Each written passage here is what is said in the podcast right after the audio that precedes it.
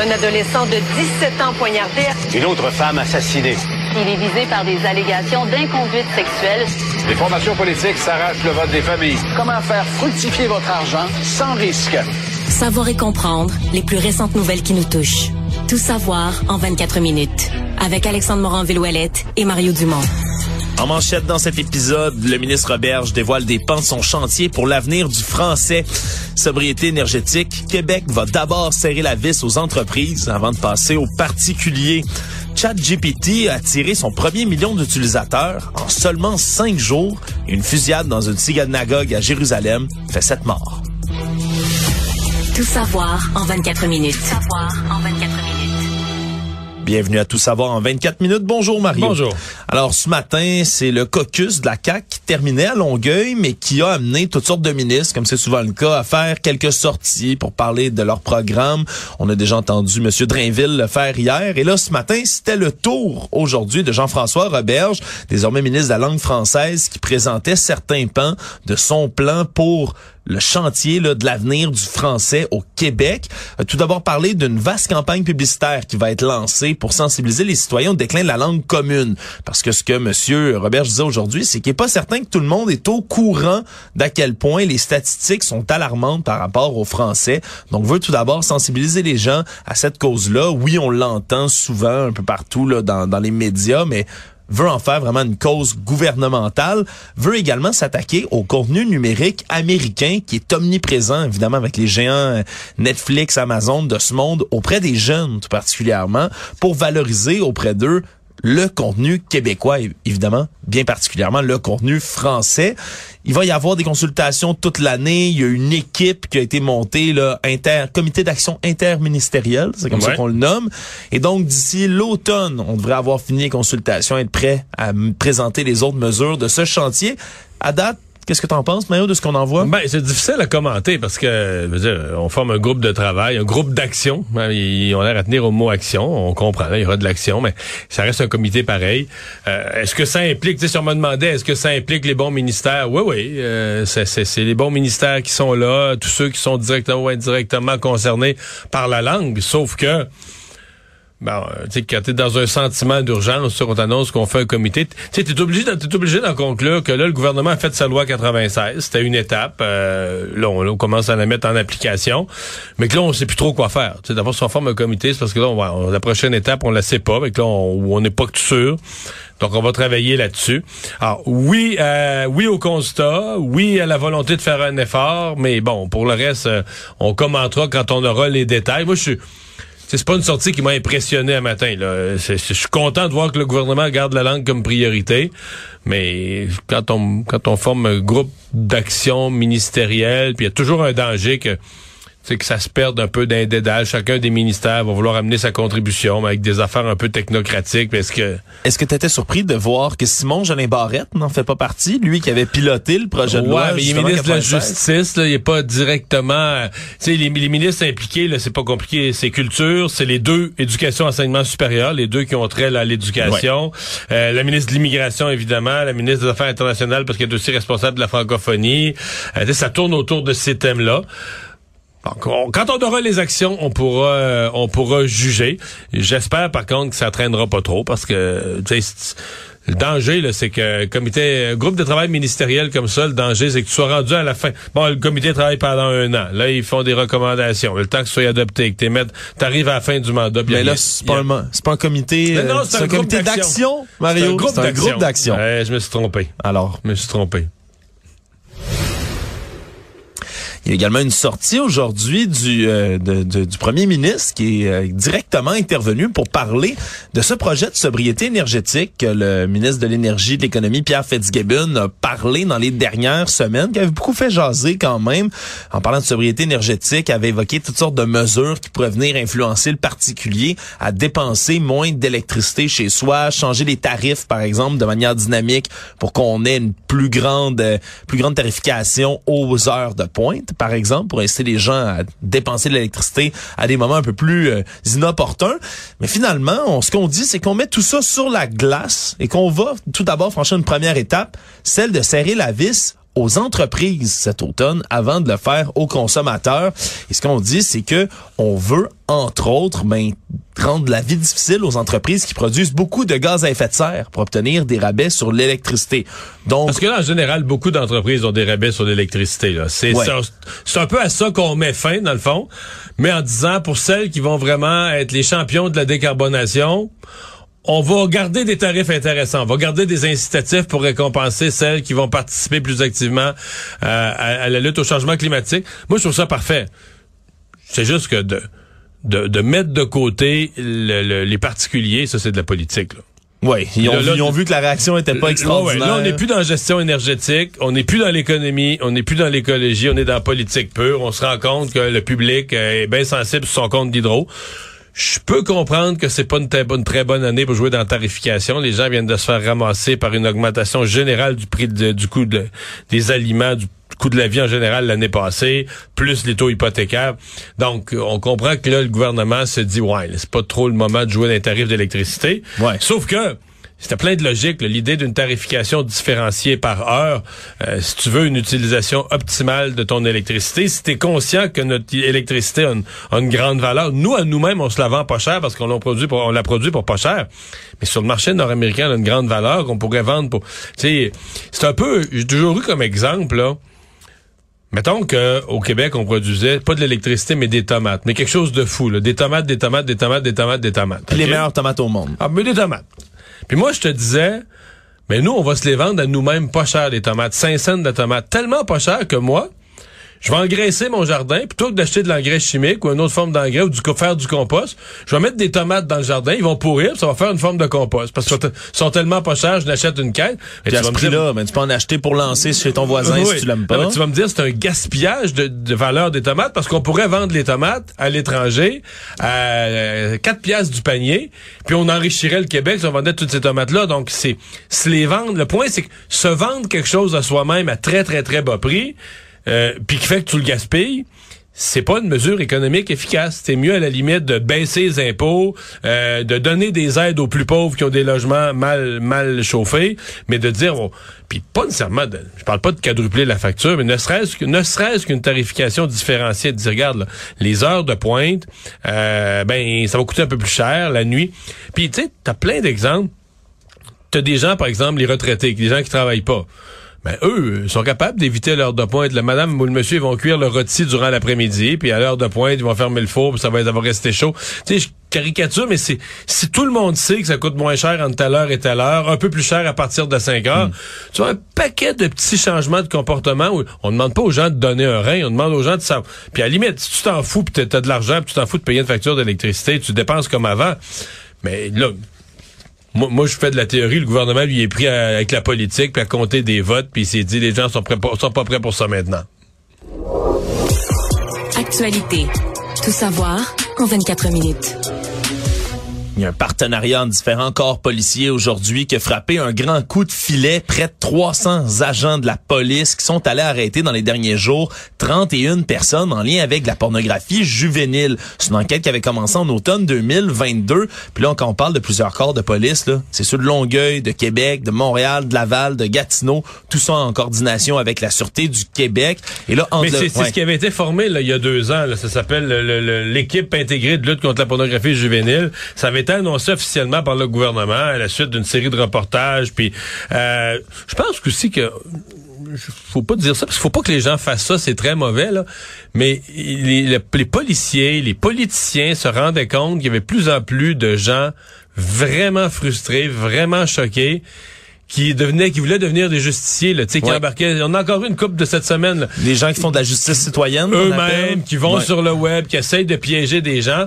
Alors, la seule façon d'éviter ça, c'est que les gens sentent que la police la police est aux aguets sur les forums de, de, de, de, gens qui font de la pornographie juvénile de la pédophilie. Les policiers sont là. Puis je vais aller même plus loin que ça, Mario. C'est une thématique aussi dans plusieurs théories complotistes qui ont émergé dans les dernières années, la peur de la pédophilie, hein, qui revient au cœur des théories ah oui, complotistes. Que les dirigeants plus à gauche seraient pédophiles. Euh, Systématiquement. Ah, systématiquement, les élites sont pédophiles. Il y a un trafic humain d'enfants à grande échelle. C'est des, c'est, tout ce qu'on retrouve souvent dans la les, complotiste. Les, les complotistes QAnon, ils étaient qu'il y avait avait une pizzeria, euh, sais-tu, à Le comète ping-pong à Washington. à Washington, dans le sous-sol d'une pizzeria, c'était un le lieu. Pizzagate, c'est un peu ce qui a lancé tout ça, mais on est, on, on était vraiment dans ces théories là. Mais il y a des gens sont- qui rient pas de ça, il y a des gens qui sont Oh, non, convaincus non. que ça existait, là. Absolument, puis qui sont convaincus que ça existe encore, qui voient ce phénomène-là à peu près partout et qui disent, ben regardez, on voit jamais d'annonces, on voit tout le temps des, des annonces d'enfants qui partent, qui disparaissent, mais jamais d'enfants qui sont retrouvés. Ils vont où toutes ces personnes-là? On, Comment ça se fait qu'on annonce jamais qu'on arrête des pédophiles Mais là, je pense pas que le gouvernement fait ça pour ça ni la police, mais ça, ça peut quand même venir aider un tout petit peu d'avoir ce genre d'annonce d'arrestation-là. Donc le 31, dans toutes les régions du Québec. Oui, on a frappé entre le 23 et le 26 janvier dernier. Tous des hommes âgés entre 37 et 79 ans, de métiers complètement différents. On écoutait tout à l'heure l'un de nos invités, de la, justement, qui coordonne cette euh, cette équipe intégrée et qui expliquait qu'il y a des il y a des professeurs là-dedans. Ben, ça, c'est une classe à part, là. Ouais. Ben, Quand t'as quand t'as quelqu'un qui travaille avec euh, les jeunes, euh, le policier nous assurait que dans ces cas-là, on fait une, une autre couche de vérification. Euh, Dans, dans le cas présent, il semble pas, il semble pas qu'il a mêlé son travail avec ça, mais il faut, il faut que ce soit. Moi, je veux dire, je- tu trouves quelqu'un qui travaille quotidiennement avec des enfants, qui se retrouve vite. ben, vite et faire le tour de la question et interroger les jeunes et et et là. Oui, et d'ailleurs, c'est pas une enquête qui est complètement terminée puisque dans euh, les arrestations, mais il y a suivi des perquisitions au domicile des gens qui ont été interpellés et là-dedans, on a saisi beaucoup de matériel informatique, hein, tout ça pour être capable évidemment de trouver là tout ce qui est là matériel sexuellement explicite concernant des enfants et même qu'on qu'on- ce qu'on a compris également là, dans, dans cette dernière entrevue, c'est que de cré- création de, de- de pornographie juvénile, ça peut aller même c'est pas nécessairement de filmer, prendre des photos, ça peut même être d'écrire des choses tellement explicites à un enfant que ça devient comme J'ai l'impression que une si t'écris, exemple, si t'écris un guide, là, de quoi faire avec un enfant, comment leurrer un enfant, t'écris des textes, là, qui, Ouais. euh, ça rentre dans la définition de ce qui est criminel, là. Ouais, donc c'est un grand coup de filet du côté de la police, puis même là, du côté du SPVQ à Québec. Là, on cherche d'ailleurs à identifier d'autres victimes potentielles de Pierre Bouchard, un homme de 58 ans qui a été arrêté dans ce dans ce lot-là. Et lui aurait leurré des jeunes, incitation à des contacts sexuels également. Donc le gars, le corps de police qui recherche cet homme, euh, des gens qui auraient été peut-être des victimes de cet homme potentiel, qui utilisait le pseudonyme Grand Mec QC sur les réseaux sociaux. Donc une enquête qui qui devrait se, se concrétiser encore plus dans les euh, dans les prochains temps. Mais c'est un grand coup de filet de la police. Toujours du côté de la justice, le blogueur antiféministe et grand admirateur du tueur de masse Marc Lépine a été condamné aujourd'hui à un an d'emprisonnement. Jean-Claude Rochefort, lui, à 74 ans, qui n'exprime aucun remords, explique le juge là toujours pour des propos là. Le procès concernait des choses qu'ils avaient qu'il avait dit à la veille des commé- commémorations de la tuerie de la Polytechnique en 2019 là. Il a dit des propos absolument horrible. Là. Je vais en répéter quelques-uns, mais il avait invité des lecteurs d'un site sur lequel il écrivait, un blog contre les femmes, où il y avait jusqu'à 60 000 personnes qui le lisaient. Mario, c'est pas rien. Ils avaient invité là, les hommes à aller polir leur carabine pour célébrer la Saint-Marc-Lépine Day. Un, évidemment, Marc Lépine, c'est l'homme qui a fait la tuerie de Polytechnique, tuer des femmes parce qu'elles étaient des femmes. En a fait l'apologie, il a fait des montages de photos de Jean, Monsieur Lépine, de Marc Lépine également. Jean-Claude Rochefort vraiment a eu une haine profonde contre les femmes et le juge n'a pas été tendre à son égard, alors que Monsieur Rochefort, lui, souhaitait éviter la prison ferme, se retrouver plutôt dans la collectivité pour purger sa peine, parce qu'il avait déjà été reconnu coupable. Le juge a dit vous allez aller en prison parce que vous avez aucun remords. Puis surtout, ça prend une peine sérieuse pour que vous compreniez la gravité de vos gestes. Donc c'est vraiment, c'est quelque chose, Mario, là, Ben, des incitations à la haine comme celle-là. Ben, T'as pas le choix. Là. La prison sert aussi à ça, à faire entendre raison à des gens, mais au moins les arrêter. Je pense que la haine dans dans cet homme-là, tu pourras plus l'enlever. Il est trop tard. Là. Ouais, à son Euh, âge, puis à ce puis, moment-ci. puis- puis pourquoi il est comme ça? Qu'est-ce qu'il a vécu avec, avec une femme ou avec des femmes ou peu importe qui l'a rendu et qui l'a fait virer sur le top comme ça? Mais le le juge, dans le fond, tu penses qu'à cette étape-là, c'est tu dis faut qu'il arrête de diffuser ça, de propager ça, d'encourager la haine, etc. Donc la, prison, moi si je, suis- je suis juge, la prison c'est bien plus pour ça. C'est bien plus pour son comportement que tu dis. Je pense que là changer le, changer le gars, tu regardes tout ce qu'il a fait, tout ce qu'il a écrit. Euh, mais comment tu peux en arriver à faire l'apologie de Marc Lépine? Je pense qu'il faut que tu en plus d'avoir un côté misogyne euh, failé, je pense aussi que tu un côté euh, un peu euh, faire parler de soi là. Oui. Un peu euh, narcissique faire parler de soi de dire regarde moi je vais dire de quoi là c'est tellement gros, c'est tellement énorme, là, tu sais je vais tu sais je vais je vais vanter Marc Lépine là, tu sais euh, Il y, a, il y a de ça, mais il y a aussi également qui fait partie de, là, de la move. Lui, c'est un, une figure de proue de la mouvance sur le web des incels, des euh, célibataires involontaires, qui est un mouvement qui déteste les femmes parce que selon eux, profondément ancré Ouais. dans ce mouvement-là, la sexualité des femmes leur revient de droit et eux de se retrouver Ouais, célibataires mais il y a des gens ça. qui sont un- incel là en tout cas qui, je les défends pas mais qui ont je veux dire, qui ont été rejetés beaucoup là. Ils sont pas nécessairement euh, Ah, absolument. fa- favorisés par la nature. Ils, ont ils sont radicalisés par la suite. Ouais, ils ont vécu une multitude de rejets, tout ça.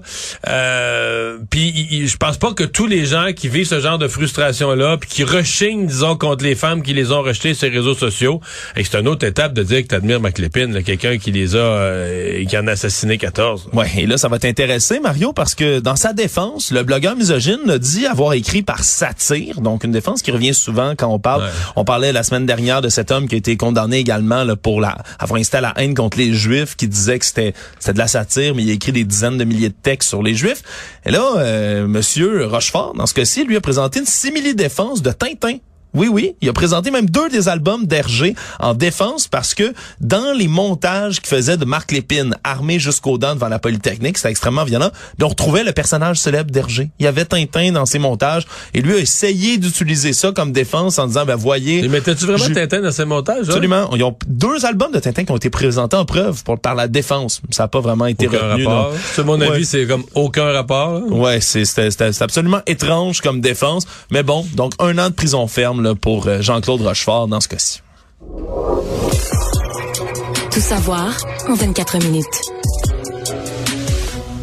Il y a un magasin tout près de notre bureau, Mario, qui va fermer ses portes. C'est le- Plus que tout près. C'est nos voisins. C'est nos voisins directs, le magasin Archambault de la rue Berry qui va fermer. Donc, à partir du mois de juin, ça a été annoncé ce matin aux employés parce que c'est devenu extrêmement difficile d'avoir de rendre le magasin rentable, explique-t-on.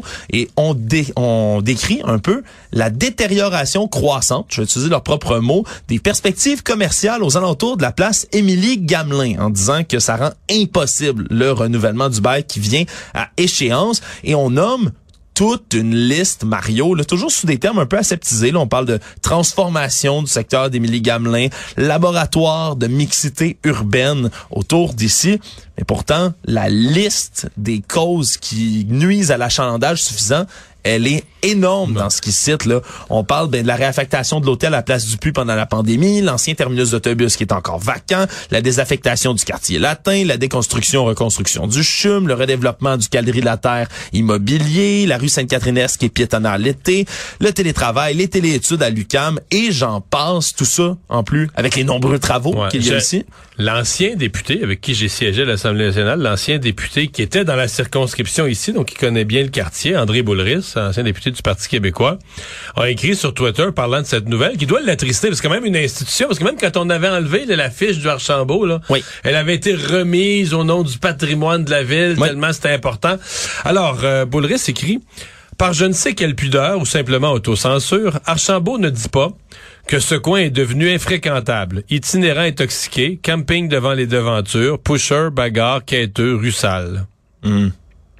C'est sûr que c'est c'est c'est le terme, c'est ce que je voulais dire quand on parle de termes aseptisés. là. Ils ont beau dire que c'est la détérioration croissante autour, mais c'est certain que le c'est pas toujours très beau. Puis il y a plusieurs euh, il y a plusieurs magasins de commerce qui ont fermé là, sur la même rue ici sur Sainte c'est au coin Berry et Sainte-Catherine-Est, mais surtout la rue Sainte-Catherine-Est ici. Il y avait un Da Giovanni avant, c'est fermé. Il y avait un Amir avant, c'est fermé. Il y avait un presse euh, il y avait un presse euh, magasin de presse qui est fermé. Il y avait le bar l'escalier très fréquenté par les jeunes de Lucam qui est fermé également. Puis tout est placardé, ça été renouvelé. Là. Non, non, ça fait dur euh, le coin, mais c'est c'est un peu le symptôme du Montréal. Tu sais, quand on parle des problèmes de santé mentale euh, laissés de côté, de la détérioration d'un certain tissu social, je peux dire que dans le quartier ici, tu le vis avec des interventions. Tu sais, quand on parle du travail policier, qui devient un travail de travailleur social, de santé mentale. C'est pas vraiment, tu sais, t'arrêtes pas vraiment des bandits. T'es pogné toujours des appels du monde, euh, du monde qui ont fait leurs besoins dans une devanture ou qui traînent dans une devanture ou qui sont tombés endormis. là, les gens du commerce peuvent plus.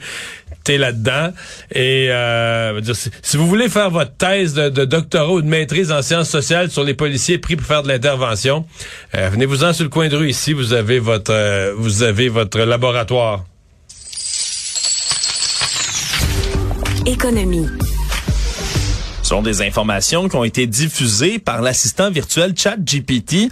Un million d'utilisateurs ont utilisé le- le- leur service, leur tout nouveau service, en seulement cinq jours. Ce qui est assez impressionnant quand on prend en compte ben, le, le- le nombre de temps, la quantité de temps que ça a pris pour d'autres sites comme ça qui ont... Qui sont d'autres sites à succès, là, qui sont d'autres monstres de succès. D'autres monstres de succès, exactement, avoir eux-mêmes un million d'utilisateurs. Là, Là, c'est un robot conversationnel, l'assistant virtuel, le chat GPT, t'écris quelque chose, il te répond. C'est absolument En ahurissant fait, tu poses une question, puis ça. Moi, tu sais qu'il y a tellement. Moi, j'ai jamais pu l'essayer. hein. Je suis allé sur le. À chaque fois, ça me dit que le Il est nom, la, euh, la capacité d'utilisateur Ah, est il faut que tu essayes ça, Mario. Tu vas... tu- Faudrait que j'aille de nuit ou je sais pas quand. C'est terrifiant. C'est émerveillant et terrifiant à utiliser parce que tu peux le poser à peu près n'importe quelle question. Il va te répondre pour toi. Il va Tu sais que la meilleure, là, j'ai vu des gens qui se sont amis pour vrai, là, des gens qui ont utilisé Chat GPT. Et sais-tu quelle question ils ont posé? Vas-y, Tu la devineras pas. Vas-y. Un skidoo, peut-tu laisser ça dans le cours? Puis qu'est-ce qu'il a répondu? Euh, Il a répondu une explication un peu technique. Là. une motonneige. Il a compris la question.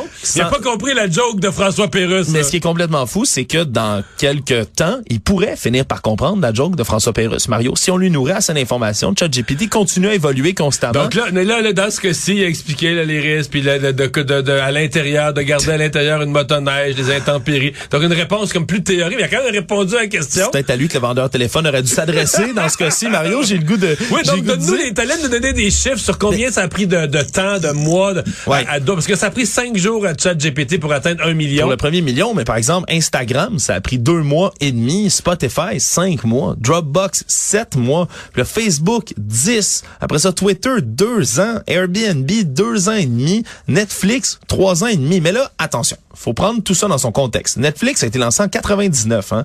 Twitter en 2006, Facebook en 2004. C'est toutes des années dans lesquelles le trafic Internet était beaucoup moindre, un, et deux, c'était tellement moins viral quand on lançait quelque chose. Quand tu lances Facebook, Facebook, c'est un des endroits où les choses pouvaient devenir virales par la suite. Twitter, ça a été lancé en 2006, hein? Oui. Moi, j'ai dû joindre en 2008, début 2008, si je me trompe pas. Oui. Mais tu sais, on était pas si nombreux. C'était un peu de monde, un peu de monde des médias, de la politique, mais Ben oui. Et c'est pour ça que quand ChatGPT, comme ça, est lancé maintenant, en 2023, ben ça non, prend je sais pas bien, de dans, l'heure qui suit, temps. tout le monde est au courant. Exact. L'information circule tellement vite. Et tout le monde va aller l'utiliser, mais c'est quand même un, un record intéressant là, à regarder comme ça. Puis Je pense que ChatGPT, c'est pas fini. c'est vraiment pas fini. Il y a au moins sept décès qui ont été constatés dans une fusillade à Jérusalem-Est, dans une synagogue, pendant les prières du début du Shabbat. Il y a un homme qui est rentré, qui a fait feu, qui a été neutralisé par la suite. Là, on sait pas trop si c'est par les gens sur place ou par les policiers à ce moment-ci. Mais tout ça survient au lendemain des opérations israéliennes qui ont tué 10 Palestiniens la veille en Cisjordanie. Les tensions sont toujours pas redescendues dans la région. Faudra en apprendre un peu plus sur l'assaillant et ses origines. Mais c'est certain que c'est une région dans laquelle, là, on n'a pas fini de voir des violences puis une certaine escalade de tout euh, de tout cela. Finalement, deux vidéos euh, relâchées par la police aujourd'hui qui sont très attendues. Un premier aujourd'hui qui montre les vidéos de l'assaut sur le mari de Nancy Pelosi, l'ancienne euh, présidente de la Chambre des représentants, Monsieur Paul Pelosi, 82 ans, qui avait été attaqué à son domicile par un homme armé d'un marteau. Et la vidéo, Mario, c'est quelque chose à regarder. Ouais, ben moi j'avais, on s'imagine pas une scène parce que dans le fond ce qu'on réalise, c'est que M. Pelosi avait gardé toujours une communication verbale avec l'individu qui avait Oui. son marteau dans les mains, mais il l'avait jamais frappé.